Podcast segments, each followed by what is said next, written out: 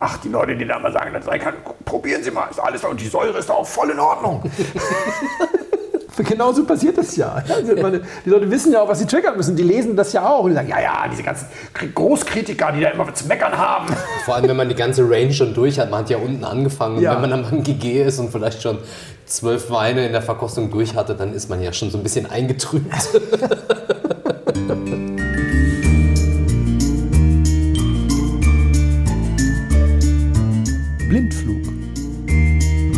Ein Weinpodcast aus den Untiefen schwarzer Gläser.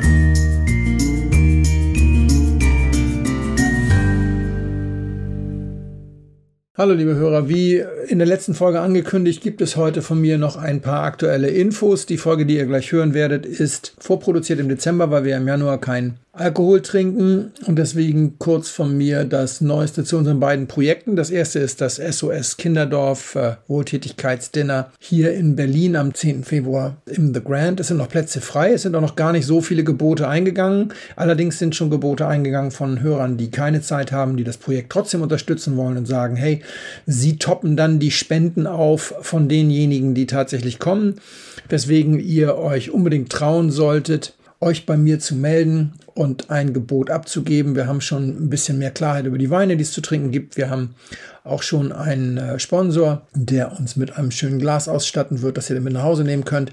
Das wird, glaube ich, eine sehr runde Sache und ich würde mich freuen, wenn wir am 10. Februar gemeinsam hier in Berlin was Gutes essen und vor allem trinken. Die Infos dazu schreibe ich auch nochmal auf im Blog, verlinke ich hier unter dieser Folge.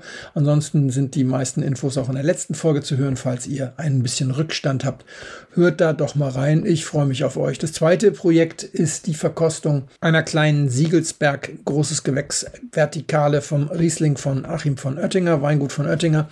Haben wir beim letzten Mal schon mal drüber gesprochen. Es wird die Jahrgänge 16, 17, 18 geben. 18, ein äh, ja, ja, kontrovers diskutierter Jahrgang, der auch in dieser Folge, die ihr gleich hören werdet, nochmal eine große Rolle spielt. Soll sich aber gerade sensationell trinken, der Siegelsberg. 16 bin ich persönlich sehr, sehr gespannt drauf. 17 äh, ist auch eine Granate und für 99 Euro könnt ihr das Paket bestellen im Weingut per E-Mail. Schreibt am besten Blindflugpaket, dann weiß Achim Bescheid. An achim von oettinger.de von minus oettinger.de und Oettinger schreibt mit einem T, aber ihr könnt ja auch nochmal auf die Webseite gucken, dann seht ihr das sowieso. Der Termin steht, es ist der Donnerstag nach der Prowein, also der 14. März 19.30 Uhr über Instagram. Das heißt, es gibt eine Aufzeichnung. Wenn ihr verhindert seid, könnt ihr das Ganze dann eben auch am Freitag oder Samstag aus der Konserve schauen und die Weine dann dazu verkosten. Haben wir ja in der Vergangenheit bei solchen Gelegenheiten auch schon gemacht. 99 Euro für die drei Jahrgänge. Das ist ein ziemlicher Discount gegenüber den Einzelpreisen. Aber das hatten wir ja beim letzten Mal auch erzählt. Wir verdienen nichts dran. Dafür haben wir diesen schönen Preis und haben ein bisschen Spaß zu der von Oettinger Verkostung werden wir natürlich vorher dann auch entsprechend in den nächsten Folgen immer noch mal was erzählen. Jetzt viel Spaß bei Folge 129 und ich kann schon mal ansagen, es ist leider die einzige im Januar. Wir haben es nicht mehr geschafft, krankheitsbedingt eine zweite vorzuproduzieren. Hallo Flo. Hallo Felix. Wir haben eben schon technische Probleme hier. Probleme über Probleme. Der Puls schon hoch. Du hast Beschwerden bekommen. Ja, zwei Stück. Einmal über unsere Soundqualität ja, dazu kann ich direkt zwei Dinge sagen, drei Dinge kann ich dazu sagen. Erstens, letztes Mal habe ich den Pullover angehabt, den ich nicht anhaben darf. Da kann der, der, äh, das Mikro irgendwie am Reißverschluss ratscheln. Ich habe schon 500 Ratschler von Hand weg gemacht, aber hm, trotzdem sollte in der zweiten Hälfte der Teil behoben sein, weil ich habe das irgendwann gemerkt und oben gesteckt. Zweitens, der Floh wird immer lauter. Der Floh fühlt sich wohl, der Floh wird immer lauter. Der Floh hat letztes Mal echt übersteuert. Ich habe jetzt den Floh schon unter den Sascha gedreht hier im Pegel. Oh oh. Ja, weil er zwischendurch wirklich sehr laut war. Das übersteuert. Und das Dritte ist, ich habe einen Hörer gehabt, der sich beschwert hat, dass wir nicht mit einem Kompressor arbeiten. Das bedeutet, die Lautstärke-Schwankungen sind extrem hoch. Und da ich mhm. manchmal sehr leise werde, ist das für Leute, die das dann nicht über Kopfhörer hören, sondern zum Beispiel im Auto, so dass sie relativ laut machen, damit sie mich hören und im nächsten Moment brüllen du oder Sascha ihnen quasi das Hirn weg. also habe ich einen Kompressor gemacht. Wenn ich einen Kompressor mache, werden wir so leise, dass es wiederum für Kopfhörerhörer manchmal tatsächlich ein bisschen schwierig ist. Und deswegen macht man so einen Kompressor, bei dem die leisen Passagen auch noch ein bisschen lauter gemacht werden. Es kann sein, dass das unter bestimmten Umständen nicht mehr den allerhöchsten Hi-Fi-Standards entspricht. Ich warte ja immer noch darauf, dass mir endlich mal ein Hörer seine Hilfe anbietet, dass ich ihm mal zwei, drei Versionen zuschicke und er mal sagt, was eigentlich am besten ist. Aber bisher hat sich noch keiner gemeldet. Okay, da müssen wir dran arbeiten. Ich darf weniger schreien. Also jetzt darfst du schreien, jetzt habe ich dich kleiner gemacht, Ja, leiser gemacht. Vielleicht muss ich auch einfach den Kompressor über beide Kanäle separat laufen lassen und einfach nur dein Schreien ein bisschen unterdrücken. Ähm, Sascha ist ja auch so, Sascha hat ja auch so ein Organ. Äh, außerdem bin ich manchmal auch dabei. Aber ich bin, aber- ich bin es seltener, ich weiß nicht warum. Das ist bei mir ja berufsbedingt. ich stimmt. brauche das ja. Ja, stimmt, als Lehrer von klein, als Grundschullehrer, Ja, ich dann auch noch dir. mit Inklusion. Inklusion hast du doch mehr Schreien, oder? oder Ja, genau. So, In zwei Worten zusammengefasst. Genau, mehr schreien. Reicht, reicht. und das zweite war. Und ähm, meine liebe Freundin Annelie hat sich darüber beschwert, dass, sie, dass wir die Spielregeln schon so lange nicht mehr gesagt Stimmt. haben. Und sie ist eine neue Hörerin. Und ich finde, wir haben ja wahrscheinlich eh nicht so viele Hörerinnen. Deswegen äh, Also. dachte ich mir, wir könnten vielleicht die Spielregeln einfach mal wieder sagen. Ja, ganz ausführlich. Wir schenken uns hier gegenseitig Weine ein in schwarzen Gläsern. Und derjenige, der sie einschenkt, oder derjenige, der den Wein einschenkt, geht vorher ins Nebenzimmer. Wir haben hier Funkmikros, so Bodypacks, und sagt drüben dann sozusagen gegen die Wand, was es gibt. Das könnt ihr also dann hören. Das heißt, der Hörer weiß, was es gibt, aber derjenige, dem es eingeschenkt wird, weiß es nicht. Während derjenige probiert, erzählt der Einschenkende, der Spender, sagen wir mal so, einen Schwank aus seinem Leben, aus seinem Weinleben möglichst oder irgendein Thema, was jetzt gerade anliegt und der andere verkostet. Wir verkosten ganz stark mit dem Fokus darauf, mag ich das oder mag ich das nicht.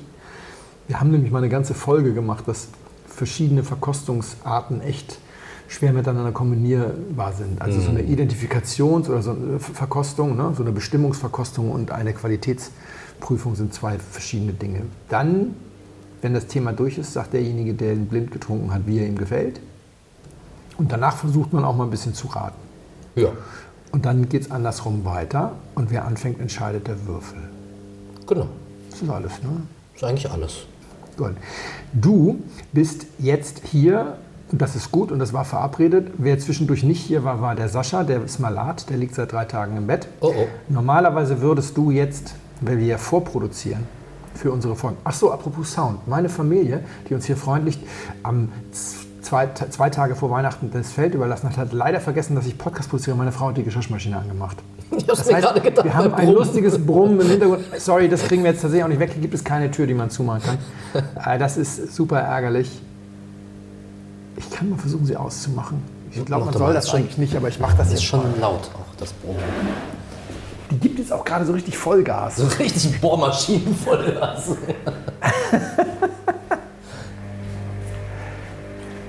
Jetzt mitten in die Pumpe rein, das ist ja auch nicht so gut. Ist egal, machen wir jetzt so. Wenn du jetzt die Spülmaschine geschrottet hast, das gibt Ärger. Ja, Vor Zeugen. und zwei Tage vor Weihnachten. Also wir produzieren vor für den Januar, weil wir im Januar keinen Alkohol trinken, oder ich zumindest im Januar keinen Alkohol trinke. Ja, ich auch nicht. Gestern ist die letzte Folge erschienen mit uns beiden. Gestern erst haben wir die genaueren Geschichten bekannt gegeben für unser Charity Dinner. Das ist noch keine 20 Stunden live. Ich habe schon zwei Gebote und so weiter, aber ich kann kein Update dazu geben. Vor die nächste Folge werde ich alle Details zur von Oettinger Verkostung wie eine Ja. Werbung einsprechen, weil das noch nicht so 100% alles klar ist. Wie eine Werbung wird es eingesprochen. Es ist keine Werbung, aber ich weiß nur gar nicht, ob dies hier die nächste Folge wird oder ob dies hier die übernächste Folge ist. Weil eigentlich wäre jetzt geplant gewesen, dass Sascha seine Flaschenparade macht, die viele Hörer, glaube ich, auch schon sehnsüchtig erwarten. Wenn er die, wenn wir das jetzt noch schaffen, ich weiß nicht, wie gesagt, wann er Berlin verlässt und so. Es kann auch sein, dass wir tatsächlich im Januar dann eine Folge nix haben oder vielleicht kann ich den Olli nur überreden zwischen. Egal. Auf jeden Fall, es steht überhaupt gerade gar nicht fest, ob du jetzt eigentlich hier Folge 129 mit mir produzierst oder Folge 130. Zum Glück bin ich flexibel. Es ändert sich auch gar nichts. Also, weil das, was irgendwie noch kommen muss, wird vorgesprochen. Ich ähm, könnte jetzt nochmal die äh, Menüfolge vorlesen, aber ich glaube, das Update machen wir auch nicht. Das ist äh, Quatsch. Ich glaube, jeder weiß, worum es geht bei der anderen Geschichte. Könnt ihr auch nachlesen in der letzten Folge oder vorletzten Folge bezüglich unseres Charity-Events. So, das musste kurz vorweg gesagt werden. Das ist richtig. Jetzt können wir loslegen. So wir würfeln aus. also, wie wir gerade in den Regeln erklärt haben. Und ich würfel eine Eins. Na, das ist ja. Ich würfel auch eine Eins. Ah, komm, zweite Chance. Zwei Chancen. Zwei, mit naja. ne? Das ist eine Steigerung. Und eine Fünf. So, Bedeutet, du fängst an. ich beginne. Ich schenke dem Felix als ersten Wein in 2024 einen Weißburgunder aus der Pfalz ein, vom Oliver Gabel aus Bissersheim, der 2021er Bissersheimer Steig Weißburgunder. Cheers. Ja, und frohes neues Jahr, by the way. Frohes Neues. Vielleicht ein bisschen kalt. Ja, man sieht schon Ja. beschlägt, ganz deutlich. Okay, ich habe drei Sachen. Als erstes, hast du mitbekommen, dass äh, Wine Searcher verkauft wurde? Nee. Das ist recht interessant. Für alle Hörerinnen und Hörer, die Wine Searcher nicht kennen, das ist so eine Preisvergleichsplattform Und Weinsuchmaschine. und Weinsuchmaschine, wo du Preise von Händlern und auch Händler vorgeschlagen bekommst für Weine, die du suchst, aber auch Bewertungen und Verkostungsnotizen und so weiter. Das ist eine neuseeländische Firma gewesen und man kann sagen, eigentlich monopolistisch. Also Monopolist, ja. Das gab es sonst nirgends. Also WeinCC als deutsche oder europäische Plattform ist äh, für deutschen europäischen Traffic ungefähr ein Zehntel kleiner. Genau, also äh, wirklich. ungefähr ein Zehntel. Nicht ein Zehntel kleiner, sondern ein Zehntel des, des Traffics oder sowas. Nicht mal. Und die verdienen ihr Geld mit Infos, die weitergegeben werden nach Suchanträgen und auch mit Premium-Mitgliedschaften, die man sagt, die Premium-Mitgliedschaften sind ein bisschen genauer, wenn du Preise ermitteln willst und so. Mich ganz, ich kenne das Geschäftsmodell, Ja. ich habe gerade für die Weinwirtschaft drüber gesch- geschrieben, aber oh, Pi mal Daumen. Wir machen das nochmal. Ich habe viele Hörer haben oder einige Hörer haben gefragt, ob wir das mal machen können im Podcast, diese äh, Serie, die ich für die Weinwirtschaft geschrieben habe, über alternative Absatzkanäle, also Ja. Weinsearcher, WeinCC, äh, Idealo, äh, Vivino-App und auch Amazon, so solche Sachen. Ich habe das Ja. alles mal gemacht, habe ich gesagt, nee, das ist zu nerdig, aber ich habe meine Meinung mittlerweile geändert. Ich glaube, es gibt nichts, was zu nerdig ist für diesen Podcast. Wir machen im Blindflug auch mal eine Geschichte, wie verkauft man Wein auf Amazon oder so. Also da werden wir dann Weinsearcher auch nochmal besprechen. Ja. Auf jeden Fall. Gut, aber sind verkauft worden. sind verkauft worden am 6. Dezember und zwar an Flavia Inc. Das ist ein US-Unternehmen und die haben bis dahin Spirits verkauft, also hochprozente Alkoholiker, Ja. aber verkauft. Das sind Trader. Und die haben sich vorher auch mehr Logistik zugelegt. Es könnte also sein, dass deren Idee ist, aus Wine Searcher so eine Art E-Commerce-Plattform zu machen, dass Produzenten direkt über den Wine Searcher ihre Weine auch anbieten. Könnte ich mir vorstellen, ist aber jetzt nur mal eine Mutmaßung, passt jetzt zu 2024 und mal einem Ausblick aufs Jahr, was sich da so ändern wird. Was haben Sie denn bezahlt? Ist das bekannt? Das weiß ich nicht, habe ich nicht rausgefunden in einer schnellen. Ja, weil dann hätten Sie eigentlich eher Vivino kaufen sollen, weil Vivino steht mit Sicherheit zum Verkauf. Denn da ist ja die Möglichkeit für Produzenten, ihr Zeug zu verkaufen, tatsächlich schon eingebaut. Bei Wine Searcher wird das schwierig. Aber gut, okay. Wird man sehen. Fand ich interessant, warum ein Unternehmen, was ja gar nicht aus dem Wein kommt, warum die Wine Searcher kaufen. Also das ist schon. Ja, also vielleicht gibt es beim Wine Searcher einfach ein Nachwuchsproblem. Also vielleicht Wirklich? wollen die Gründer Mhm. einfach jetzt cashen, weil sie jetzt mal auch in Rente gehen wollen. Wine Searcher ist ja nicht ganz neu, das Unternehmen. Das gibt es auch schon bald 20 Jahre. Mhm. Und wenn die Leute, was weiß ich was, äh, Ende 30 waren, als sie das gegründet haben, dann sind die jetzt, gehen die jetzt auf die Rente zu und sagen sich, läuft gerade sehr gut, kann man doch gut mal verkaufen. Äh, Vielleicht ist das einer der Gründe. Und dann ja, haben die anderen vielleicht gedacht, sie wollen sich neben dem eigenen Trade auch noch die Marke-Kapazität einkaufen und denken eher daran, dass sie noch Spirit Searcher machen. Das Verstehst könnte du? auch sein. Hm, naja, Dass sie spannend. Das, dass sie Mhm. so rum, so rum extenden. Macht mehr Sinn, weil wenn Wine Searcher selber handelt, dann haben sie quasi auf einen Schlag ihre gesamte Händlerbasis verprellt. Hm. Dann gehen die alle weg und schneiden die sich ihren kompletten Umsatz ab. Aber wird spannend, das mal zu spannend. Mhm. Dann gibt es einen neuen Trend im organisierten Verbrechen, was Wein anbelangt. Ja, oha. Es ist ja kein Geheimnis, dass bei den aufgerufenen äh, Flaschenpreisen im High-End-Bereich es da Begehrlichkeiten gibt. Ja. Und zwar werden Transportlaster vor allem in Frankreich auf dem Rasthof überfallen. Da wird äh, Betäubungsgas in die Fahrerkabine eingeleitet, während der Fahrer schläft. Der merkt es also nicht. Und dann wird hinten in der Ladung einzelne hochwertige Positionen entnommen, sodass bei einem schnellen Drüberschauen es auch nicht gleich auffällt, dass was fehlt. Und dann beim Empfang quasi bei der Logistik dann auffällt, oh, da fehlen ja 20 Kisten Champagner. Ach du. Und das ist meinem Freund Carsten Kubin von der Weingalerie nämlich jetzt passiert. Ja. Und da musste ich ein bisschen schmunzeln, weil die, die Leute, die das in Frankreich gemacht haben, der importiert schon seit den 80ern direkt aus Portugal und die ganzen Paletten kommen dann mit dem LKW. Und dann fehlten einige Holzkisten. Aber jetzt muss ich mir den Kriminellen vorstellen, der so schon mittelpreisigen Alentejo-Rotwein versucht an den Mann zu bringen. So. Und das schafft man ja noch nicht mal als spezialisierter Händler irgendwie so richtig gut, das irgendjemand zu verkaufen. Da muss ich ein bisschen drüber schmunzeln. Das ist Wow. auch nicht richtig viel gewesen, aber schon irgendwie eine, eine wilde Nummer. Wow. Krass, oder? Ja, fand ich auch total krass. Ich habe jetzt einen Hörer gehabt, oh Gott, ich glaube, ich habe dem noch nicht final geantwortet, der mir erzählt hatte, dass er Keller Kirchspiel gefälscht gekauft hat. Ich wusste nicht, dass, es, dass sie schon so weit sind, dass man also schon eine 200-Euro-Pulle fälscht.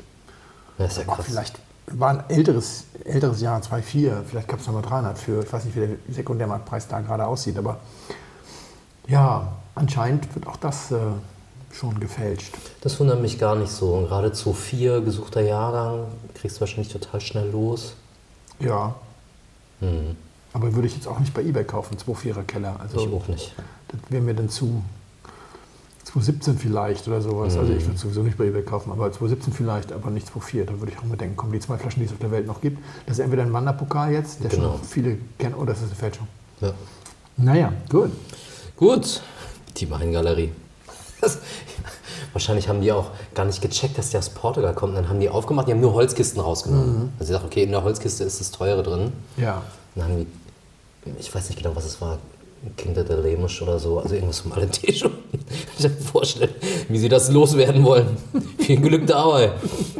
Die letzte Geschichte, wo ich auch gespannt bin, wo da die Reise hingeht, da dreht es sich um Bewässerung im Weinberg. Hochbrisantes Thema, wird Oh, ja. uns immer mehr beschäftigen. Ich habe einen Beitrag gesehen im Bayerischen Rundfunk, da geht es um äh, Franken. Mhm. Es soll Wasser entnommen werden in der Mainschleife bei Mhm. Kitzingen und über Kitzingen nach Iphofen gebracht werden. Mhm. Hat ein Gesamtvolumen in der Logistikaufbau erstmal von 14 Millionen. Die Winzer müssen, glaube ich, 4 Millionen oder so selber zahlen. Ja. Und es sollen 300 Hektar bewässert werden. Ich habe mir die Zahlen mal aufgeschrieben, das ist schon echt viel. Also 200.000 Kubikmeter sollen entnommen werden im Winter, wenn Hochwasser ist. Also muss es irgendwie ja auch eine Art von Speichersystem geben. Mhm. Oben auf dem, dann. oben, Hm? ich glaube über dem Kronsberg, über dem Julius Echterberg, da oben ist auch so eine, sowohl als auch. Du hast einen dicken Wald, da kannst du ein schönes Bassin reinpacken, das wird hochgepumpt, ja. Ja. Also wir sprechen dann über, weiß ich nicht, 200 Millionen Liter Wasser. Mhm. Richtig viel. Und von da aus soll es dann, wenn es gebraucht wird, entnommen werden und in Weinberg ausgebracht zur Bewässerung. Und das ist natürlich ein hochpolitisches, brisantes Thema, weil auch vor Ort da unterschiedliche Meinungen gibt in der Politik, aber auch unter den Winzern. Ist das eigentlich gut? Brauche ich das? Es gibt zum Beispiel hier Ohlinger, hatten wir den auch schon mal im Podcast? Ohlinger? Ohlinger habe ich gerade Sascha eingeschenkt. Stimmt, genau. Genau, und mit Ohlinger war ich da oben. Der hat uns gezeigt, wo das ist. Wir waren ja jetzt, ich habe ihn ja getroffen mit Nico, der ist uns, da, hat- ist uns vorausgefahren. Wir mit dem Bus da hinterher an einen dieser Weinaussichtspunkte. Und dann haben wir kurz darüber gesprochen, dass die Winzer auch total zerstritten sind. Und gerade die Jüngeren sagen, ah, nee, mach mal lieber, weil es doch sehr, sehr... Also selbst die, die eigentlich sagen, wir wollen nicht, sagen, naja, aber bevor wir verhungern, ähm, weil wir wirklich nicht wissen, wie krass es noch wird. Man muss dazu sagen, der Freistaat Bayern zahlt da relativ viel für.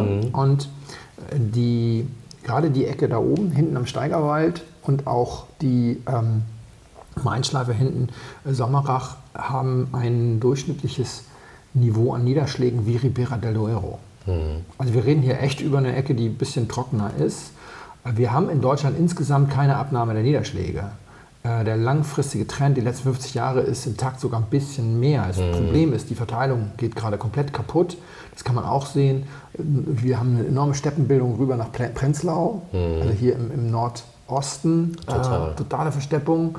Und im Franken fehlt ungefähr eine halbe Jahresniederschlagsmenge. Und ich habe diesen Forscher getroffen von der Uni in Würzburg, der sagte, unsere Modelle zeigen, Franken war ja die letzte große Wüste in Europa und Franken wird, wenn wir Pech haben, wieder die letzte oder die einzige große Wüste mitten in Europa. Es reicht nämlich äh, nicht, dass es heiß ist. Das siehst du so an Gobi oder sowas. Ja, du kannst auch eben im Regenschatten irgendwelche Gebirge oder so, wenn du einfach wenig Niederschläge hast. Und Franken hat schon immer wenig gehabt. Und deswegen nützt es uns nichts, dass der Gesamttrend äh, intakt ist und wir haben auch nicht mehr Starkregenereignisse. Allerdings sind die Starkregenereignisse viel stärker. Also du kannst den Statistiken wenig entnehmen. Ich habe da gerade so, eine, so ein Twitter-Gewitter zwischen so einem Klimaleugner irgendwie, ja, der mit den Statistiken kam. Das ist doch alles so. Ja, man kann das tatsächlich so sehen. Wir haben weder mehr Starkregenereignisse als vor 50 Jahren, noch haben wir insgesamt weniger Niederschläge. Aber sowas wie das A-Hochwasser ist halt ein Starkregenereignis, das doppelt so stark war wie das stärkste Starkregenereignis des gesamten 20. Jahrhunderts. Ja, also Ja. es nützt ja nichts, es ist halt auch nur eins, aber es ist halt doppelt so stark. Das ist auch für irgendwas gut. Und das andere ist, ähm, dass wir eine Verteilung über ganz Deutschland, was die Regenmenge angeht, das nützt dir nichts. Ja. Du musst es gerade im Wein, und da sind wir ja, musst du es wirklich regional sehen, die Abruzzen ersaufen. Das Ja. nützt nur dem Piemont nichts. Genau. Ja, wo, das ist ja nicht weit weg. Und Italien hat wahrscheinlich insgesamt auch nicht weniger Niederschläge. Nur leider haben die besten Weinanbauregionen gerade das Problem, dass sie entweder sehr viel mehr oder sehr viel weniger als noch vor 30 Jahren kriegen. Das ist ganz spannend. Ich würde mir da manchmal so ein bisschen weniger Schwarz-Weiß-Diskussionen wünschen, Ja. weil das sehr ja, mit harten Bandagen ausgefochten wird. Nach dem Motto, ja, wir brauchen das um zum Überleben und die Gegenseite sagt, ja, Weinbau braucht gar kein Wasser. Und es gibt so wenig Grau dazwischen. Man könnte schon argumentieren, auch in der Pfalz, warum darf die Zuckerproduktion für die Südzuckerwerke ihre riesigen Felder an Zuckerrüben bewässern, wie sie wollen. Ja. Ich weiß gar nicht, ob da ein Zähler am Brunnen ist oder ob das einfach nimm, was du, was du brauchst. Und im Weinbau sagt man, nee, es geht nicht. Also ist schon, muss man schon gucken. Also es gibt ganz viel äh, und jeder erzählt dir was anderes. Klar ist, je früher du anfängst zu bewässern, desto fauler wird die Rebe, wenn es um das Tiefwurzeln geht. Auf der Ja. anderen Seite, also die junge Anlage musst du, sonst stirbt sie. Das schon mal. Also es gibt eine gewisse, ein gewisses Alter, in dem musst du, hast du dann, das geht dann auch recht schnell. Das ist letzten Endes klar so ein kleiner Hämpfling, der da gerade eingepflanzt ist im ersten Jahr. Entweder du bewässerst den oder er ist bei der geringsten Dürre platt und dann kommt er auch nicht wieder.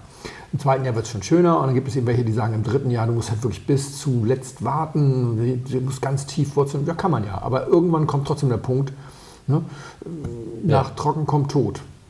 Ist dann einfach so und dann musst du es überlegen. Und dann sagen die, ja, wenn die dann ganz tief wurzeln, dann kommen die auch aus. Ja, bis sie es irgendwann vielleicht nicht mehr kommen und dann ist so eine 80 Jahre alte Rebe tot. Ja, und dann ist halt 80 Jahre für den Arsch. Das war wie diese, die 100 Jahre alten Reben in der Plan de Dieu, die vom Hagel erschlagen wurden. Wo dann auch einer fragte, hat es sowas schon mal gegeben? Und der Bauer sagt ganz richtig, naja, 100 Jahre nicht. Sonst wären die ja nicht 100 Jahre alt geworden. Aber jetzt haben wir ihn leider. Und ähm, jetzt so zu tun, als würde es in 100 Jahren wieder nicht. Äh, nein, du kannst jetzt Hagelschutz oder du musst halt nachpflanzen. Genauso hier. Also wenn die Trockenheit dann da ist, Kalifornien, siehst du, da gibt es diese Geschichten mit den Erdteilen, also mit, mit, mit, den, mit, den, mit den Feldern, die sich um 10 Meter abgesenkt haben, weil das so lange nicht regnet hat. Die sind übrigens alle wieder fein jetzt. Es hat dann zwischendurch mal ein Jahr geregnet da auf der Ecke. Aber wir bräuchten ein halbes Jahr Durchregnen in bestimmten Regionen, damit das wieder funktionieren würde. Ich freue mich ja immer, dass ich über den Podcast in Genuss komme, mir auch andere Themen und auch Formate anzuschauen. Und jetzt bin ich auch in den Genuss gekommen, mir Kitzingen TV anzuschauen. Nach der Stadtratssitzung gibt es da immer, äh, also der, der Bürgermeister produziert dann so ein kurzes Video, um die Beschlüsse des Stadtrates äh, mitzuteilen. Weil am 14. Dezember war da die letzte Stadtratssitzung des Jahres und da sollte darüber beschlossen werden, ob dieses äh, Bewässerungsprojekt, würde ich es jetzt mal nennen, auf den Weg kommt oder nicht. Weil Kitzingen, da gab es Protest gegen die Freiflächennutzung für die Leitungen. Und das wurde aber von dieser Stadtratssitzung von der Tagesordnung genommen. Das heißt, es gibt noch kein Go. Also das ist noch nicht auf dem Weg.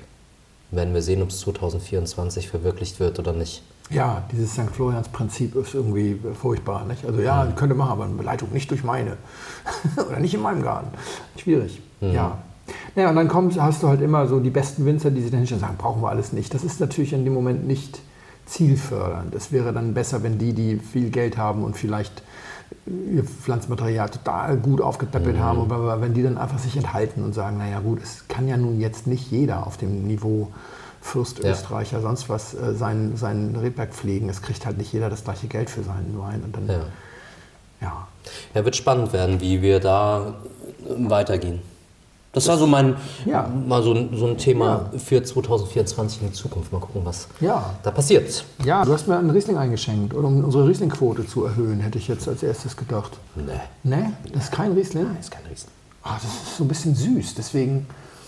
Ja, ich Okay. weiß auch, wo die Süße herkommt. Okay, du weißt das, ich natürlich nicht, weil ich es aus dem schwarzen Glas trinke.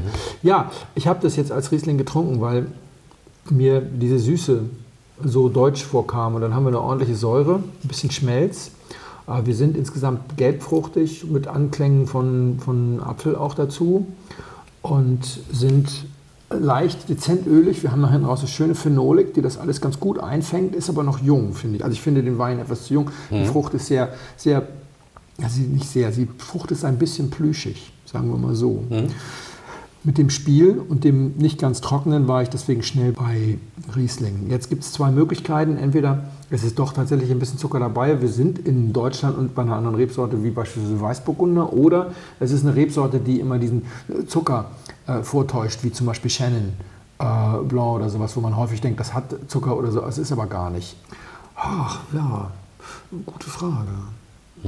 Jetzt müsste ich das noch ein bisschen länger probieren. Ja, das gehört übrigens für die, die jetzt die Regeln erklärt haben wollten, weil sie es noch nicht so oft gehört haben. Das gehört dazu, dass man manchmal ein bisschen greint und sagt, ach, ich könnte doch. Aber meistens versuchen wir das zu vermeiden und einfach klipp und klar zu sagen, was wir schmecken, riechen und was wir uns äh, zu sagen trauen und was nicht. Und hier bin ich echt hin und her gerissen. Magst du das denn? Es ist nicht schlecht, es ist nicht übermäßig komplex. Und ich bin mir nicht sicher, ob das nicht der Jugend geschuldet ist oder. Also, das ist so ein klassischer Wein. Du hast ja jetzt auch keine lange Geschichte erzählt. Ich habe dreimal dran genippt, wo man sich dann schnell vertut, weil es jetzt nicht so. Normalerweise haben wir ja ein bisschen mehr Zeit dafür. Ich würde sagen, ich mag es ganz gerne. Es ist lecker. Das ist auf so einem Ortsweinniveau in Ordnung. Wenn das jetzt was Teureres ist, dann wird es dann würde ich sagen, okay, hoffentlich ist das nur der Jugend geschuldet. Ich hätte gedacht, von der Anmutung her könnte das 22 sogar sein oder 21. Und dann würde es mit der relativ guten, knackigen Säure gut nach Deutschland passen. Dann würde auch das mit dem Zucker wieder ein bisschen passen. Dann wäre es halt kein Riesling. Silvaner würde ich dieses Mal Nein sagen. Dazu fehlt mir doch alles. Und dann hast du die Frage, Chardonnay, Weißburgunder, Grauburgunder, Grauburgunder, nein, dazu ist es mir nicht würzig genug. Ich nähere mich immer weiter dem Weißburgunder an. 100 Punkte, Weißburgunder. Gut. Ich hole ihn mal. Danke, ja. Das ist wirklich ein bisschen jung. Ah, ich habe ihn hier hingestellt. Es gibt ja Dinge, die darf man verwechseln. Ich finde also Weißburgunder für Riesling zu halten, aus kühlem Jahr, sagen wir mal so, aus kühlerem Jahr, ist total in Ordnung. Man kann je nach Stilistik und Herkunft auch äh, Silvaner mal mit Riesling verwechseln. Also wenn er zum Beispiel Max Müller 1 mit seiner Liebe zum Riesling, der diese sehr säurebetonten macht oder sowas, das geht Ja. schneller mal. Und jetzt haben wir Gabel. Oliver Gabel, genau, aus Herxheim. Den habe ich gefragt, ob er mir mal Weine schickt, weil ich seine Entwicklung schon ein paar Jahre verfolge. Der macht, glaube ich, seit 2014, 2015 ähm, eigene Weine im Weingut. Und mir hat es schon immer sehr gut gefallen, was für eine Idee der dahinter hat und wie er sich weiterentwickelt. Und der hat mir freundlicherweise ein paar Weine geschickt, aber alles ein bisschen jung. Du hast uns mal sehr begeistert mit einem Gabel Weißburgunder. Das war sogar ein Basis-Weißburgunder. Den hast du Sascha und mir eingeschenkt, so als Gaumenerfrischer. Habe ich einen Insta-Post gemacht, weiß ich noch. Habe mich sehr gefreut darüber und habe ihn dann auch, glaube ich, mal kennengelernt oder seine Lebensgefährtin, denn er hat dann gemeinsam ausgestellt auf der Pro-Wein mit Kops. Und da habe ich die Kops besucht und war stand er daneben und sag ich, Mensch, den kenne ich doch, da habe ich doch von dir was eingeschenkt bekommen. Also sehr schön. Äh, Du hast eben schon gesagt, eventuell kommt die Süße vom Holz zum Tonneau. Das äh, ist auch durchaus denkbar. Das ist zu jung. Also ich habe ja gesagt, wenn das so eine Ortsweinqualität ist, ist es okay. Wenn das, wenn das jetzt besser ist, dann ist es hoffentlich der Jugend geschuldet. Aber so macht es wieder, macht's wieder Sinn. 21, wir wissen, wie gut er sein kann. Insofern spannendes Thema, ja, mehr Luft. Aber das ist halt, wenn man hier einen Podcast einschenkt und du weißt immer nicht genau, wann, wann wir starten und so. Aber vielen Dank. Gerne. Wir trinken vom Weingut Dönhoff. Riesling GG 2018. Höllenpfad im Mühlenberg. Das hast du ja schnell angesagt. Bestimmt, Flo kriegt Petrus fertig. Genau, Flo kriegt Petrus. Cheers. Cheers. So, 4000 Backpfeifen gibt es jetzt. Was macht einen guten Jahrgang aus und warum hören unsere Leser nicht auf mich und unsere Hörer? Im Ernst, Aber Backpfeifen mit Ankündigung, ne? Hast du ja schon in der Piff, letzten Folge genau. hast, du schon, hast du schon gesagt, jetzt setzt was. Jetzt setzt es was. Äh, die Geschichte fing mit was ganz anderem an. Marc schrieb und sagte, ich lese, doch, ich lese einen Teil vor. Ich habe eine Anregung bzw. Bitte, die ich sicherlich ebenfalls mit einigen Hörern teile. Neulich bei der kleinen Privatveranstaltung für Steady-Hörer via Discord. Ich, hab, ich trinke manchmal mit Steady-Unterstützern Wein und beantworte Fragen. Hattest du im Nebensatz gesagt, dass wir, gleich deutsche Spitzenweine, insbesondere das VDP, inzwischen ziemlich teuer geworden sind? Vielleicht habe ich auch einen entscheidenden Teil der Diskussion verpasst, denn ich hatte etwas mit der Technik zu kämpfen. Gut, okay. Aber mich würde tatsächlich einmal eine Einschätzung von dir zu den Gründen oder Ursachen interessieren, beziehungsweise deine kritische Sicht auf diese Entwicklung. Gibt es Zusammenhänge zur Händlerthematik aus den letzten Folgen? Ist das eher politisch getrieben? Zur besseren Etablierung am internationalen Markt mit Vorbildern wie Burgund? Oder gibt es vielleicht noch ganz andere Gründe? Läuft der VDB hier nicht in ein massives Problem, da einerseits viele Kunden aus der Mittelschicht so langsam nicht mehr als GG-Kunden in Frage kommen? Von euch ja schon aufbereitet als sozialer Abstieg in der Pfalz, Folge 99 und andererseits vielleicht auch jüngere, aber aber schwächere, eher schwächere Jahrgänge dieses Gefüge nicht immer hergeben bzw. nachvollziehbar machen. Nur aus persönlicher Beobachtung heraus konnte ich in den letzten ein, zwei Jahren massive Preissteigerungen bei vielen Gütern feststellen, teilweise um 20 und mehr Euro, beispielsweise Battenfeld Spanier, Kühning Guillot von 60 auf über 80, ähnlich Salva und viele andere. Und dann erzählte er noch genauso berichtete, dass auch ein Händler aus meinem Bekanntenkreis mit dazugehörigen Kopfschütteln Verweis auf massive Jahrgangstiefe und Hinweis, dass er ab 2022 keine GGs mehr kaufe, aufgrund Preisentwicklung und aufgrund der Tatsache, dass insbesondere auch deswegen sehr bekannte Namen zu Ladenhütern werden und so weiter. Da habe ich ihm gesagt, dass ich das nicht mache. Und wir machen heute auch keine Preisdiskussion. Das ist nur mal, um Ja. zu erzählen, woher wir kommen. Ich habe ihm geantwortet, wir haben das schon sehr oft gehabt, deswegen fällt es mir schwer, da nochmal was Neues zu machen. Wir hatten auch schon mal darüber gesprochen, welches eigentlich die teuersten trockenen Weißweine außerhalb des Burgunds sind. Und da spielt Deutschland ja auch sehr weit oben mit. Schon bei den RAF-Folgen für die Neuwies, das sind die sehr populären Folgen zum Thema Riesling über alles Fraktionen. Irgendwas in den 60ern, die Nummer, Folgennummer, hatten wir das Thema ausführlich und das ist ja auch schon wieder drei Jahre her. Ja, die Preise entwickeln sich in Sphären, die etliche bisherige Käufer nicht erklimmen können oder wollen. Ja, da wird ein bisschen Jahrgangstiefe entstehen, weil der eine oder andere Händler nicht rechtzeitig abspringt. Aber das bedeutet nicht zwangsweise, dass die Weine zu Ladenhütern werden. Es gibt beides, Winzer, die zu diesen Preisen ausreichend Kunden finden und Winzer, bei denen das nicht der Fall ist, gerade weil das manchmal einen Wechsel der Distribution erfordert und der eine Weile dauert, gibt es vermutlich derzeit viele Winzer, bei denen das noch gar nicht final verhandelt ist. Ob Salva es überreizt hat, weiß Salva vermutlich erst in drei Jahren. Allerdings kommt erschwerend hinzu, dass die ganze Feinwein-Bubble ja eventuell genau das ist, eine Bubble, die durchaus noch platzen kann, haben wir auch drüber gesprochen. Ne? Ich habe Ja. in der vorletzten Folge versucht, da eine Einschätzung abzugeben und so weiter. Andererseits machen wir uns nichts vor, wir werden immer reicher. In deiner Generation, ich gehe mal davon aus, dass eine Generation nach mir ist, äh, erbt jeder Dritte ja nicht mehr Oma ihr klein Häuschen, sondern gleich zwei davon, weil es ja auch mal weniger Kinder werden. Die Einstiegsgehälter für Masterabsolventen liegen deutlich über den normalen Lebenshaltungskosten. Das ist die letzte Folge mit dem Hauswein für 25 Euro, den uns jemand da irgendwie geschickt hat. Stimmt. Die Zahl der Leute, die sich diese Preise leisten können, ist riesig. Es sind nur viele noch nicht bereit dazu. So, das war jetzt so eine Geschichte, bei der ich jemandem geantwortet habe. Es ging noch ein bisschen weiter, die Diskussion, und er war auch ganz glücklich damit, dass wir das jetzt hier nicht nochmal machen. Ist, glaube ich, klar. Wir haben es wirklich in epischer Breite diskutiert. Und wenn es ein Update gibt, reden wir wieder drüber. Im Genau. Sehe ich keines. Das war so eine Geschichte, wo ich hinterher so ein bisschen Manschetten kriegte. Es gibt Menschen, die sind so firm in einem Thema, dass sie etwas sagen und es wird dadurch schon zum Argument. Wenn wir beide uns darüber unterhalten, ob, was ich nicht, bestimmte Formen des Krebses in absehbarer Zeit heilbar sein werden, dann können wir uns gegenseitig irgendwelche Studien, die wir vielleicht gelesen haben und sowas erzählen. Und wenn ich dann aber sage, hier, aber Professor Bunsebach von Birkenstoff hat mir neulich erzählt, ähm, er ist der Meinung, das wird so passieren und Professor Bunsebach von Birkenstoff ist irgendwie äh, leitender Onkologe an der Charité, dann hat äh, alleine die Tatsache, dass er diese Meinung vertritt, schon einen Charakter eines Arguments bei Ja. uns. Und wir kennen das alle in privaten Diskussionen, wenn jemand dann ankommt und sagt, glaub mir mal, ich habe das mal studiert, dann versucht er sich sozusagen zum Professor Bunsebach zu Birkenfach äh, zu, äh, zu befördern und dann sage ich deswegen grundsätzlich immer, ich auch. Wenn die mich nicht kennen und nicht wissen, was ich studiert habe, sage ich mal, ich auch. Dann ist, damit wir da gleich wieder Gleichstand haben. Weil das ist meistens nur Bullshit. Ja?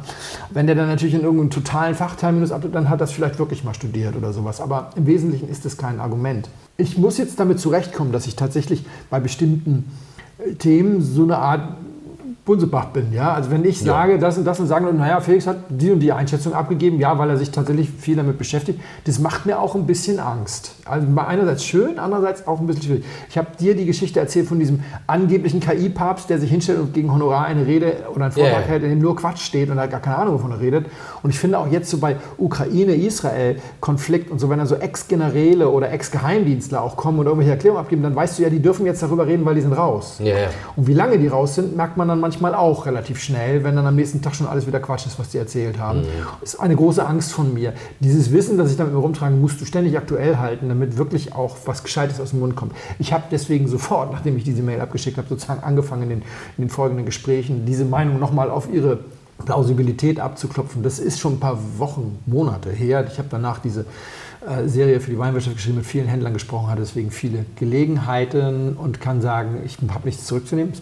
Bleibt dabei. Aber entscheidend ist, dass ich eine interessante Diskussion hatte, ich habe mehrere, aber in einer fielen so ein paar Sätze, da, hab ich, da haben sich mir die Fußnägel hochgerollt. Also ein Kollege sagte, ja, es war noch nie so schwer, deutsche GGs zu verkaufen wie in der jetzt abgelaufenen Kampagne. Ja. Na, die Kampagne geht ungefähr so bis heutzutage, bis November. Also bis November hast du in den Shops Warenkörbe, die nur aus GGs bestehen. Dann Ja. kommen die Leute, machen ihren Jahreseinkauf. Was danach noch da ist, ist nicht unverkäuflich, aber das geht dann eher darüber, dass Leute entweder noch mal ein bisschen Budget haben und noch mal einen Kessel Buntes kaufen oder Ja. sich bei dem Winzer noch mal nach oder dass sie einen einzelnen Wein irgendwo verkostet haben, total gut fanden und jetzt noch drei Flaschen für ihren Keller nachkaufen Ja. oder oder oder. Oder irgendeinen speziellen Jahrgang nochmal wollen. oder Genau. So. Mhm. Und er sagte dann, das liegt sicherlich auch daran, dass die diese enormen Preiserhöhungen eben reingehauen haben in problematische Jahrgänge. Und dann sprachen wir darüber, was sind denn jetzt problematische Jahrgänge? Und jetzt kommen wir nämlich zum Thema, was ist ein guter Jahrgang, was ist ein großer Jahrgang? Und dann sagt er, naja, also richtig großer Jahrgang, ganz einfach zu verkaufen war 2018. 2018 war es so einfach zu verkaufen. 16 war auch sehr gut, 17 war schwieriger, 18 war, hat sich von allein verkauft, 19 war auch noch gut, 20 wurde es schon schwerer, 20 Jahre eigentlich immer noch ein Jahr. Gutes, warmes Jahr. 21, 22 total schwierig. Und da habe ich gedacht, ihr Vollidioten da draußen. Die gesamte deutsche Weinkritik stellt sich hin und warnt vor 18. Und was machen irgendwie die Lemminge? Kaufen alle 18. Kaufen 18, als gäbe es keinen Morgen mehr. Und vor allem, das war ja auch noch ein Swimmingpool-Jahrgang. Also gab so Es viel. gab so viel. Alle GGs sind quasi auf 50 Hektoliter gelaufen. Ich habe ja die Geschichte erzählt von dem einen Winzer, den ich getroffen habe, der anderthalb Hektar feinste Steillage in, äh, in Bernkasteler Lagen gar nicht mehr geerntet hat, weil er niemand hatte, der die Trauben haben wollte. Er hatte sein, sein Quorum bei der Genossenschaft erfüllt und keiner kaufte, weil alle hatten sowieso genug hängen. Das war so einer, der sonst, der davon lebt, dass er Lücken schließt. Ja, wenn irgendwo jemand irgendwas kaputt gegangen ist, dann liefert er Ja. sehr, sehr gute Trauben. Hat er hängen lassen können. Ja. Keiner wollte. Gar nicht mehr abgeerntet. Nicht mehr geerntet. Beim Winterschnitt einfach mit die, Rosinen beim Winterschnitt mit irgendwie in, den, in die Erde eingearbeitet. Und wir haben wie die Wilden gewarnt. Stuart hat sich beim Internationalen Riesling-Symposium eingeschenkt und gesagt, ich bin so froh, wenn dieser Scheißjahr endlich mal, was hat er für, wenn wir damit durch sind oder irgendwie sowas, ja, vor, vor 200 Winzern, das war ein bisschen derbe, gibt es ein Video von. Ich habe ja nichts zurückzunehmen. Ich habe immer vor diesem Jahrgang gewarnt, in allem, was wir hatten. Aber jetzt mal ernsthaft. Wir können mal mit der Weinkritik anfangen, wenn wir das mal aufarbeiten, was da schiefgegangen ist. Wir hatten in Deutschland in der Weinkritik in den Nullerjahren keine Punkte schleudern. Wir waren immer extrem konservativ. Das ist richtig. Absolut maßgebend war der Gomio in der damaligen Verantwortung von Joel Payne und Armin Deal. Aus dieser Truppe wurde später der Vinum Weinguide 2017. Und dann gab es die Vinum, die auch relativ zurückhaltend bewertete. Da kriegten die besten GGs jeweils so 18,5 Punkte. Maßgeblicher Verkoster war Rudolf Knoll damals. Dann hatten wir die Weinwelt, die war ein bisschen mutiger, die gab immer so 95. Und das war es dann auch schon mehr oder weniger. Ja. Dann kam irgendwann der Falstaff und der Falstaff machte direkt einen auf Punkteschleuder und wurde sofort nicht ernst genommen. Also diese ganze Falstaff-Geschichte ist bis heute nicht wirklich, also wenn einer mit Falstaff-Punkten wirbt, dann wirklich nur, weil er nichts anderes bekommen hat. Ja, also Aldi wirbt mit Falstaff-Punkten immer wieder. Das ist dem Falstaff auch zu Recht immer wieder vorgeworfen worden. Dann änderte sich das eigentlich mit der Parker-Bewertungs, mit dem Parker-Bewertungsstart durch Stefan Reinhardt. Da mit den dreimal 100 Punkten für Molitor, gleich zum Einstieg, um mal klarzumachen, there's a new kid in town. Und dann kam jetzt Suckling Piggott hinterher. Stuart ist auch nicht gerade geizig. Nee. Und jetzt haben wir also unsere Punkte schleudern und jetzt haben wir ein kleines Problem, glaube ich tatsächlich, dass sich zwar einerseits alle ganz klar hingestellt haben und gesagt haben, 18 ist ein problematisches Jahr, dass die Zahl der hohen Bewertungen aber nicht unbedingt so signifikant geringer war. Wir haben im Gummio einen Wein mit 100, einen Riesling mit 100, einmal 99, zweimal 98 gehabt in, für den Jahrgang 18. Das ist weniger als sonst. Ich habe einer nahe definitiv mindestens im Schnitt drei Punkte weniger gegeben über alle GGs von der Nahe hinweg zwischen dem tollen Jahr 2016 und dem Jahr 2018. Das habe ich schon. Das kann ich von Suckling und Parker nicht belegen, behaupten, aber ich habe nicht den Eindruck, dass es wirklich so viel weniger hohe Punkte gab. Es gibt jedes Jahr ziemlich viele hohe Punkte. Das ist ein Problem. Aber auf der anderen Seite haben trotzdem alle gewarnt und gesagt, Leute, das ist ein schwieriger Jahrgang. Wir haben beim letzten Mal darüber gesprochen, dass Jörg Tarnisch sagt, ein großer Jahrgang ist einer, den ich meinem Kunden nicht erklären muss. Und äh, das ist, glaube ich, einer der ganz wesentlichen Punkte. Konstantin Richter hatte 2015 davor als Jahrhundertjahrgang angegeben, ebenfalls gute Menge äh, verhaltene Säure, satte Frucht und vom Start weg einfach zu verstehen und lecker zu trinken. Ja. Ich habe da lange drüber nachgedacht. Man kann es, glaube ich, so zusammenfassen. Es ist viel leichter, einen schlecht schmeckenden Wein für gut zu halten, als einen gut schmeckenden Wein für schlecht. Und da muss man jetzt ein bisschen drüber nachdenken, das müssen wir ein bisschen erklären. Ja, ja, muss ich mal kurz sacken lassen. Ja. Was damit gemeint ist, ist folgendes. Du schenkst mir einen Gabelwein ein, hier jetzt gerade eben, 21er, und der ist so ein bisschen speckig süßig, süßlich, hat aber sicherlich keinen Zucker, das hätte er im Fass nicht überlebt. Wir sortieren den Wein ein und sagen, oh, da ist gutes Potenzial. Wir nehmen einen jungen Nebbiolo bei einer Händlerpräsentation, das schmeckt schaurig. Aber wir sehen eventuell eine schöne tragende Säure. Dieses Tannin ist zwar austrocknend, aber es ist auf eine gewisse Art auch elegant. Und die Frucht ist echt boah, Bombe, sodass du sagst, er hat ein langes Leben, auch mit dieser Frucht vor sich. Und wir sortieren diesen Wein als gut ein. Wir können uns dabei irren, darum geht es jetzt gar nicht. Es geht gar nicht darum, ob es leicht ist, eine, eine richtige Einschätzung zu machen. Das, das ist eine Aufgabe der Weinkritik, ja. das ist wurscht. Es geht nur darum, dass du etwas trinkst, was dir nicht schmeckt und sagst Halleluja. Machen wir alle ständig. Also wir, die wir diesen Podcast produzieren, aber natürlich auch viele von denen, die den hören. Mit Sicherheit, ja. Hast du ständig, musst du auch ständig machen. Gerade auf, auf Messen. Also wenn- wenn du auf Messen gehst oder Präsentationen, bekommst du ja viele Weine, die nicht in einem Trinkfenster sind. Da musst du immer nach Potenzial verkosten. Genau. Geh mal, geh mal zu einer Frankreich-Messe, hier in die Botschaft, Ja. Botschaft äh, französische Botschaft, wenn da Burgunderwinzer ihre neuen Jahrgänge präsentieren. Ja, das, da lutscht schon eine Dachpappe. Das musst du schon wollen. Und jetzt hast du den umgekehrten Fall. Jetzt hast du lecker Schmackofatz und sagst auch super lecker Schmackofatz. Dabei müsste es eigentlich genauso, es ist aber nicht genauso einfach sein zu sagen, Moment mal, wieso ist denn das jetzt Schmackofatz? Das sollte jetzt aber nicht Schmackofatz sein. Und das hätte eigentlich flächendeckend bei 18 passieren müssen. Dass die Leute das eingeschenkt bekommen und sagen, wissen Sie was, der ist super lecker und deswegen kaufe ich ihn nicht. Oder der ist super lecker, ich kaufe drei Flaschen, den trinke ich jetzt, aber ich lege es nicht zehn Jahre weg. Genau. Junger Wein muss nicht schlecht schmecken. Das ist, das ist damit nicht gesagt. Also man muss auch ein bisschen aufpassen, dass es nachher nicht so eine ähm, Pippi Langstrumpf-Nummer wird. Ne? Felix macht sich die Welt, wie sie ihm gefällt. ich Ja, habe ja genau. immer gesagt, wer GGs kauft, sollte sich eines raussuchen und sollte bis Weihnachten mindestens ein GG trinken vom aktuellen Jahrgang. Meistens haben die ein, ein frühes Fenster, wo sie wirklich sehr, sehr lecker sind. Und es gab sogar Jahre, ich bin bis heute der Meinung, dass 2008 Moorstein in den, im äh, Oktober und bis Dezember 2009 besser geschmeckt hat als jemals wieder danach. Und ich habe den Wein auch jetzt vor nicht allzu langer Zeit getrunken. Es ist auch ein toller Wein, aber der war so großartig.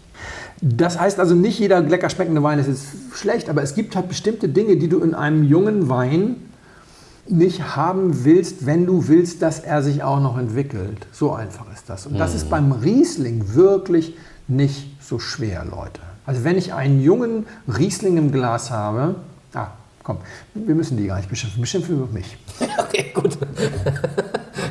2003 habe ich mich verliebt in einen Wein und habe mir davon ganz viel gekauft. Von einem der Klüsserrats aus Trittenheim, aber nicht das Haus an der Brücke, sondern der andere da. Ähm, Galerie Riesling, keine Ahnung, wie der mit Vornamen heißt. Trittenheimer Apotheke, Riesling trocken war es, glaube ich. Der hat geschmeckt, als hättest du wird das echte aufgelöst im Glas. Lecker. Ich war jung, ich, wollte, ich wollte das so. Ich, ich wollte diesen Karamell-Sahne. Ich fand das total klasse. Ich habe davon echt zwei Kisten gekauft oder sowas. Ich habe dann aber tatsächlich zum Glück fast alles ausgetrunken, als ich das lecker und jung fand. Und hey, 2003 habe ich noch gar nichts mit Wein professionell oder sowas gemacht. Das ist natürlich überhaupt nicht gereift. Das wird mir nachher irgendwann bitter. So richtig volles Brett. Es wird furchtbar. Und, ja, und das war ja genau das Thema, dass wir 2019 in Wiesbaden Weine hatten, die schmeckten schon drei Monate nach der Füllung nach Wert das echte. Ja, sorry, das brauchst du nicht einzukellern. Das war auch sehr lecker. Malz und Karamell sind durchaus lecker in einem Wein. Und Spuren davon sowieso, noch viel mehr. Und dann gibt es auch noch welche, die haben das auch noch in Kühlenjagen, also so ein bisschen Malz findest du so in einem Heimberg oder in einem Rotenberg auch von Gunderloch. Hast du das mhm. ganz stark, so, äh, solche, solche Noten. Aber unabhängig davon, wenn du einen Wein probierst und der schmeckt sattfruchtig mit ein bisschen Karamell und vielleicht so, so einer leichten Malznote und dann alles drin, alles dran.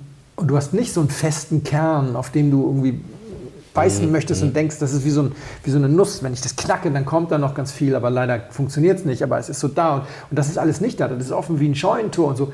Dann ist es einfach nicht gut.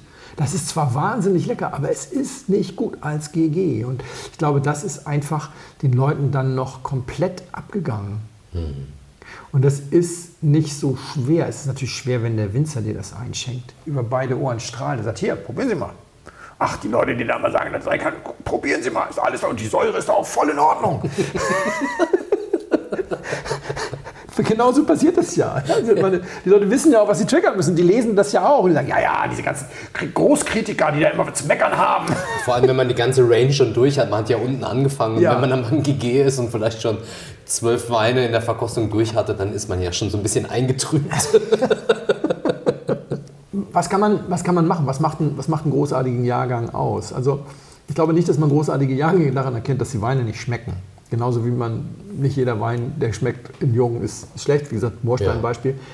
Und wenn man anfängt mit Wein, dann hat man Schwierigkeiten. Dafür sind wir ja aber auch da. Wir professionellen Kritiker. Wenn man sich jetzt eine Wiesbaden-Berichterstattung aus 2019 mit dem 18er Jahrgang durchliest und einen Vorbericht dazu ja extra noch, dann gehe ich ja genau darauf ein, dass ich sage, die bloße Tatsache, dass ein Wein jetzt lecker schmeckt, heißt nicht, dass er kein Potenzial hat. Wir haben diese Situation ja auch erst lernen müssen. 2003 kam er wie Kasper aus der Kiste. Ja. 2003 war mit so einem Abstand das wärmste und heißeste Jahr. Das hatten wir 70 Jahre nicht gehabt. Für diejenigen, die das nicht wissen, also 99 Prozent unserer Hörer, ich wusste das auch lange nicht. 1934 war in Deutschland innerhalb der ersten Hälfte des 20. Jahrhunderts, ich glaube, 1,4 Grad wärmer als das nächstwarme Jahr. Ach, krass. Da muss man sich mal vorstellen, die Durchschnittstemperatur 1,4 Grad höher. Da kannst du 500 Jahre zurückgehen, bis du das letzte Jahr so war so ungefähr. Und du kannst dann auch 70 Jahre nach vorne gehen, bis du dann da bist. Heute sind die alle wärmer als 34. Aber 34 war komplett aus dem Nichts. Allerdings, ich habe 34 getrunken. 34 ist kein Hitzejahr, denn wir haben vor allem einen extrem trockenen und warmen äh, Frühsommer gehabt und Frühjahr gehabt oder sowas. Also manchmal ist es ja auch einfach der komplett ausgebliebene Winter, der sowas dann in die Wärme Ja, zieht. ja. Und das ist keins. Und jetzt hatten wir 2003 hatten wir das Gegenteil. Wir hatten das, diese gesamte überschüssige Jahreswärmemenge viel komplett in, den, in die Vegetationsperiode des Weins. Der, der Winter war, glaube ich, gar nicht so viel kühler als so viel wärmer als durchschnittliche Winter. Und auch der, der Spätherbst oder das Weihnachtsfest des Jahres. Es war einfach diese Monate von Juni bis Oktober, diese Bullen heiß waren. Und es kam für alle vollkommen überraschend. Und äh, man musste erst mal gucken, auch im Bordelais zum Beispiel. Parker hatte ja auch vorher gesagt, dass diese Weine ganz, ganz lange brauchen würden, bis sie wiederkommen. Die sind nie abgetaucht. Ja, Bestimmte Weine, also gerade Bordeaux ist ja so, und Riesling übrigens auch, ist ja so, dann so zu Weihnachten macht er dann ja gerne mal zu. Spätestens im März des nächsten Mhm, Jahres machen die kühleren Jahrgänge dann gerne mal zu. Dann ist die Frucht sehr zurückhaltend. Das Ganze wirkt ein bisschen austrocknend und du denkst, so, das soll ein GG sein, das zeigt ja gar nichts. Und dann tust du wirklich gut daran, das ein, zwei, drei Jahre wegzulegen. Und im, Bordelais ist es genauso. Auch bei kühleren Jahren ist es so, dass die an Weihnachten super schmecken. Ich war mal bei einer Arrivage. Da haben die Leute nur ihre Weine abgeholt. Einer hatte Bock und hat eine Pichon Comtesse aufgemacht. Ist aber auch schon ein paar Jahre her, da war es noch nicht ganz so teuer. Aber immer so, komm, wir machen mal einen auf, knack Ja. mal irgendeine Kiste und nimm mal irgendwas raus. Dann hat er halt eine Pichon Comtesse aufgemacht, die war, ja, keine, waren drei Monate auf der Flasche. Das war so lecker. Und die Frucht war so hedonistisch, wie man so schön sagt. Ja, natürlich hinten raus kam austrocknendes Tannin, das Holz ist noch viel übertrieben und so, Ja. aber das ist trotzdem sehr mit Vergnügen zu trinken. Und dann dauert das ein Jahr und dann schmeckt das nur noch nach Holz, Teer, Dachpappe und irgendwie gar nicht. Und dann brauchst du manchmal 10, 15 Jahre, manchmal nur 5 Jahre, bis das wieder auftaucht. Diese warmen Jahrgänge haben sich nie verschlossen. Drei hat sich nie verschlossen. Fünf kann ich für einen Riesling sagen, für Bo- Bordeaux auch weitgehend, hat sich auch völlig anders entwickelt, als die Leute dachten. Wir lernen mittlerweile, je wärmer die Jahre, desto weniger verschließen die sich, desto mehr bleiben die eigentlich dann auch da. Und desto weniger musst du auch sagen, ja, mach mal erst in zehn Jahren auf. Ja, das müssen wir auch alle erst noch wieder lernen. Aber man kann das alles lesen, was dann in der Reife kommt. Die Weine werden häufig ein bisschen üppiger und deswegen weißt du, wenn er nach einem Jahr schon bassüppig wird, dann hat er auch richtig ein Leben als Mops vor sich. Und dann musst du halt unter Umständen schauen, ob du nicht doch binnen zwei, drei, vier Jahren trinkst. Und wenn er nach einem Jahr quasi sich fast unverändert zeigt wie 16, dann hast du Hoffnung, dass er super bleibt. Aber wir haben jetzt, du hast gerade 16 Kastanienbusch eingeschenkt. Oh, war der gut. Der war richtig gut, toll, der beste Kastanienbusch, den ich je getrunken habe. Der hat sich auch nie verschlossen. Also ich kann es vom Kastanienbusch nicht sagen, aber ich habe ja immer wieder mal 16er zwischendurch getrunken. Wir hatten Lisa haben wir ja auch so abgefeiert, haben viele sich auch gekauft und der war ja auch nach vier Jahren total klasse. Also da haben wir jetzt so eine Kombination. Einerseits sehr, sehr langlebig und ganz langsame Entwicklung, andererseits sich aber nicht verschlossen. Also hätten wir auch nicht für möglich gehalten, als ich zumindest nicht. Ich habe auch immer gedacht, okay, wenn dann wenn kühl, dann verschließt sich auch die langlebenden.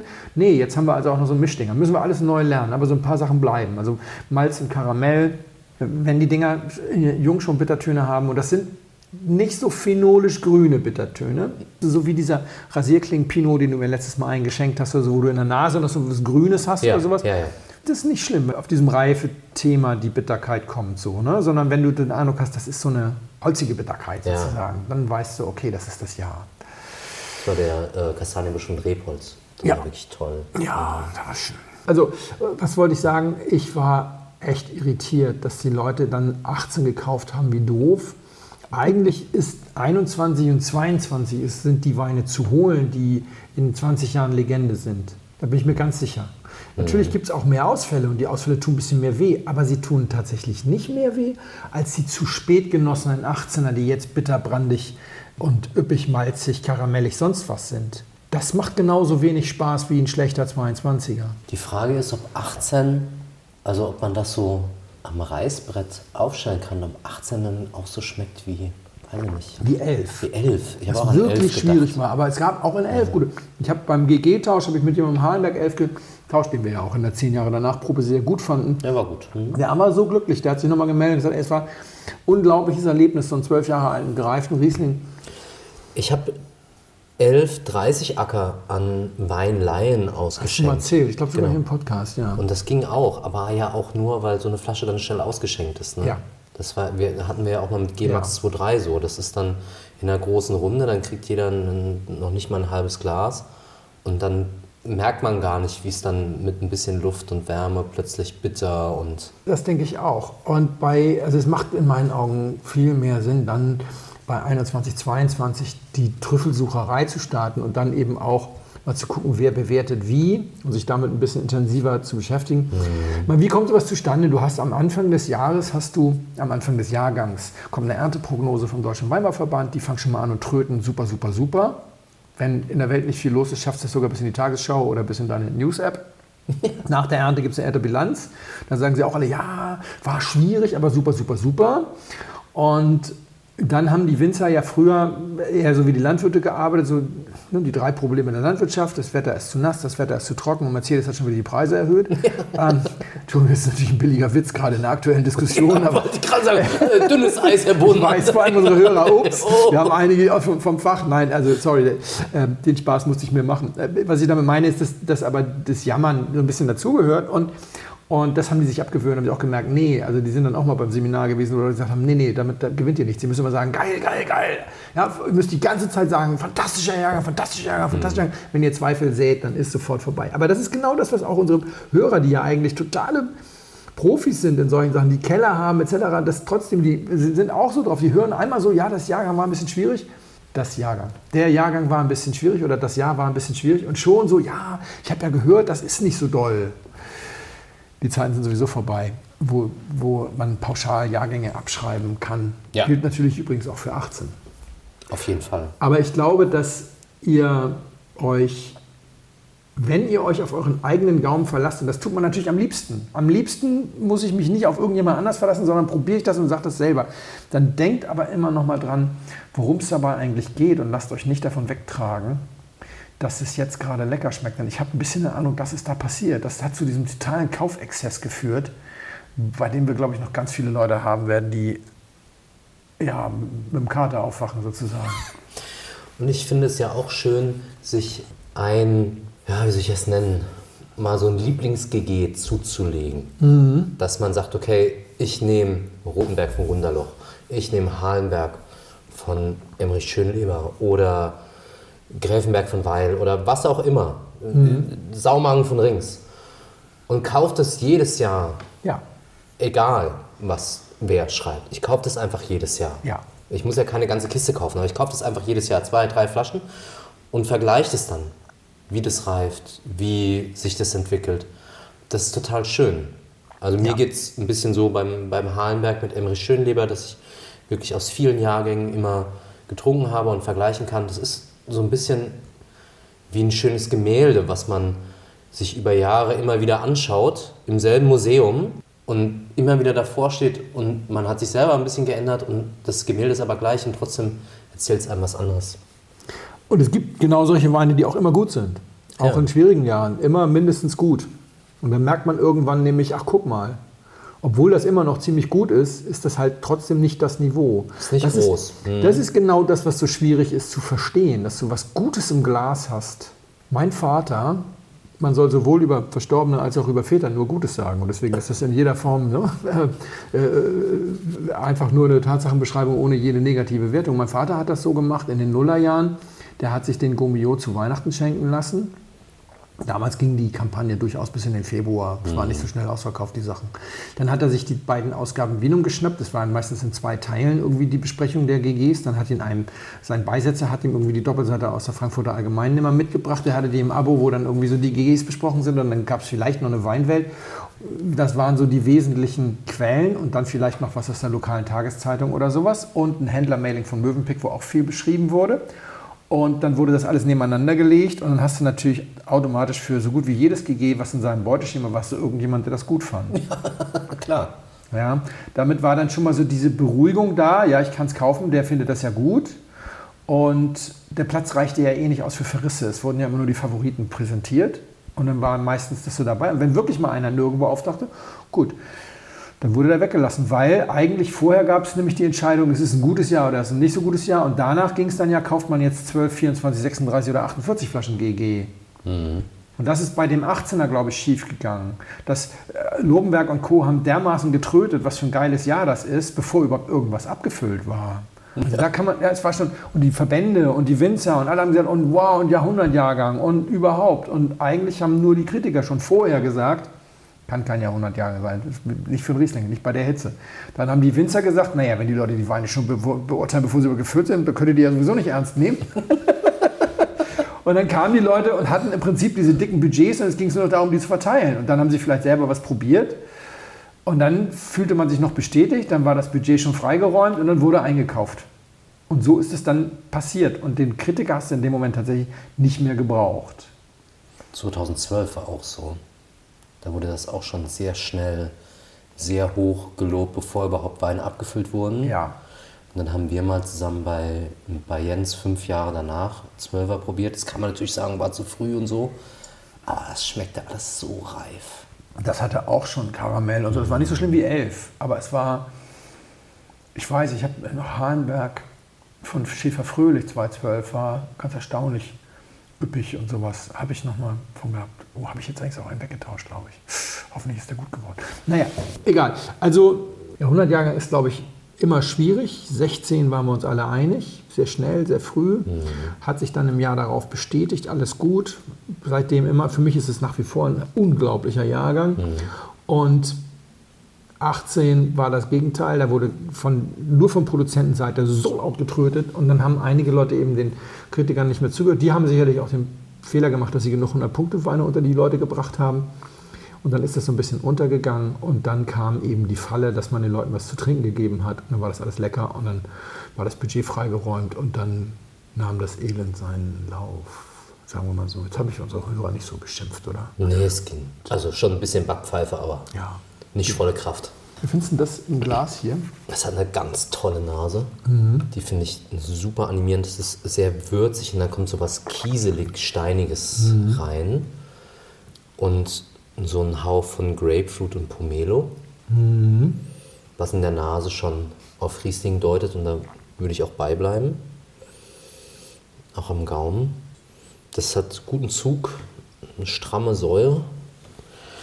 Und dann bin ich jetzt so ein bisschen unschlüssig. Entweder ist es noch sehr jung, es hat noch so ein bisschen CO2 und so, also vielleicht 21, weil es von der Sto Säurestruktur her schon sehr straff ist.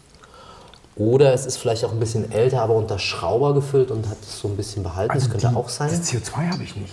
Ja? Ich glaube, das ist nur die Säure. Ja, es ist jetzt auch ein bisschen weg. Ganz am Anfang hatte ich es ein bisschen mehr.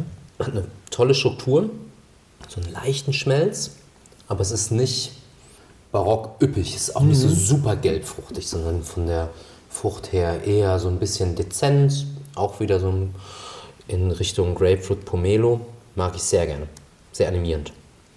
Ich hätte es getippt nah oder vielleicht auch schlankes Rheingau. Weiß dafür ist mir eigentlich fast ein bisschen zu wenig gelbfruchtig, aber das kann natürlich auch sein. Ich bin mit deiner Beschreibung vollständig einverstanden. Mir fehlt nach hinten raus etwas. Ich finde, dass der Wein in der Auflösung nach hinten raus so ein bisschen rauchig wird. Ein bisschen rauchig, geheimnisvoll, was total schön ist mit dieser ganzen gelbfruchtigen Startanmutung. Also der Wein ist jetzt seit 12 Uhr offen. Er war ein bisschen dunkler, er ist ein bisschen aufgehellt. Mit, hat sich so ein bisschen den, so ein bisschen diese, diese Pomelo-Zitrusnummer war, äh, als ich ihn direkt probiert habe, hat er auch sehr gelbfruchtig angefangen, so zitrusfruchtig angefangen, wurde dann aber so ein bisschen üppiger und das hat er gerade so ein bisschen abgelegt und ist jetzt so durchgehend auf so einer strahlenden Frucht unterwegs und das finde ich nochmal doppelt und dreifach schön, dass er nach hinten raus für mich so ein bisschen in so einer gewissen rauchigen Phenolik aufgeht. So, vielen Dank für die Einschätzung.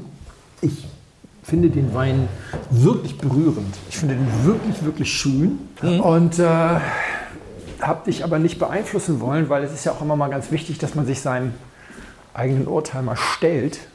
Dem Scheiß, den man so verzapft hat in der Vergangenheit. Ist das jetzt mein Scheiß oder dein Scheiß? Ne, meiner. Okay. Nämlich die 99 Punkte, die ich dem Wein im Gomio gegeben habe für 2018. Wir müssen natürlich 18 trinken, ist Oh ja ja. klar. 2018 Höllenpfad im Mühlenberg GG von Dönhoff. Und jetzt mal im Ernst. Du hast es selber gesagt, der ist so jung, der ist so frisch. Ja, Kein Malz, null. kein Karamell, keine Bittertöne. Da- Fantastische Säure. Ich stehe dazu. Ja, Im ja, Glas das war das wie da. 21 Ja, oder so Alles da. ein bisschen älter unter Schrauber. Also das ist, Ja, da wäre ich nie auf 18 gekommen. 13 Alkohol komplett integriert. Ein fantastischer Wein, genau diese fantastische Ausnahme. Ich habe den Wein damals mit 98 bis 100 ins Bundesfinale geschickt und dann haben wir den auch sehr gut gefunden und dann hat mich die Chefredakteurin eben gebeten, ihn dann auch auf 99 hochzustufen. Ich hatte, also er war dann mit 98 quasi reingegangen und ist damit 99 rausgegangen und hat es damit auf Platz 3 gebracht. Ich muss mal schnell den Gummio hier rausholen. Damals auf Platz 1 der Rotenberg Wurzelecht mit 100 Punkten. Den habe ich dieses Jahr getrunken und das kann ich total verstehen. War damals aber nicht mein Favorit. Mein Favorit kam auf Platz 2 rein, Zellertaler Kreuzberg Versteigerungswein von Battenfeld Spanier. Mhm. Den habe ich nie wieder getrunken. Der hat 99 bekommen. Ich hatte ihn damals mit 100. Und der zweite Wein, den ich mit 100 hatte, ist am Ende nur auf dem achten oder nee, auf dem neunten Platz gelandet. Das war Westhofen Moorstein von Keller. Nicht der von, von Wittmann, sondern der mhm. Keller. Der ist hier mit 98 im Gummio gekommen. Und wie gesagt, auf Platz 3 dann mit 99 Höllenfahrt im Mühlenberg. Und geschrieben habe ich damals zu dem Wein, startet zitrusfruchtig und angenehm verspielt, ohne auf zu viel Zucker zu setzen und prallt dann zum Abgang hin gegen eine Felswand. Wird flüssiger Stein mit heller, kreidiger, feiner Phenolik und unglaublicher Länge. Das ist fein, ernsthaft, aber nicht anstrengend und die Essenz des trockenen Nahe-Rieslings. Hat natürlich eine gewisse Reife dazugelegt. Das ist ja jetzt auch schon fünfeinhalb Jahre her oder fünf Jahre her. Ähm, ich finde ihn nach wie vor großartig. Ich bin heilfroh. Ich habe mir darauf drei Flaschen gekauft. Eine Konterflasche habe ich auch noch. Also ich habe vier Flaschen davon weil ich dachte, man muss sich ja auch mal dem eigenen Urteil stellen, ob das so einigermaßen gut geht. Und deswegen, ja, es gibt natürlich großartige 18er und es geht ja auch nicht darum, dass man sich da gar nicht mit irgendwelchen Sachen beschäftigen darf. Aber der war jung, flüssige, man prallt gegen die Felswand. Mhm. Das war nicht lecker jung. Kein bisschen. Das kann ich mir vorstellen. Aber schön. Und das ist ja auch nicht verschlossen, ne?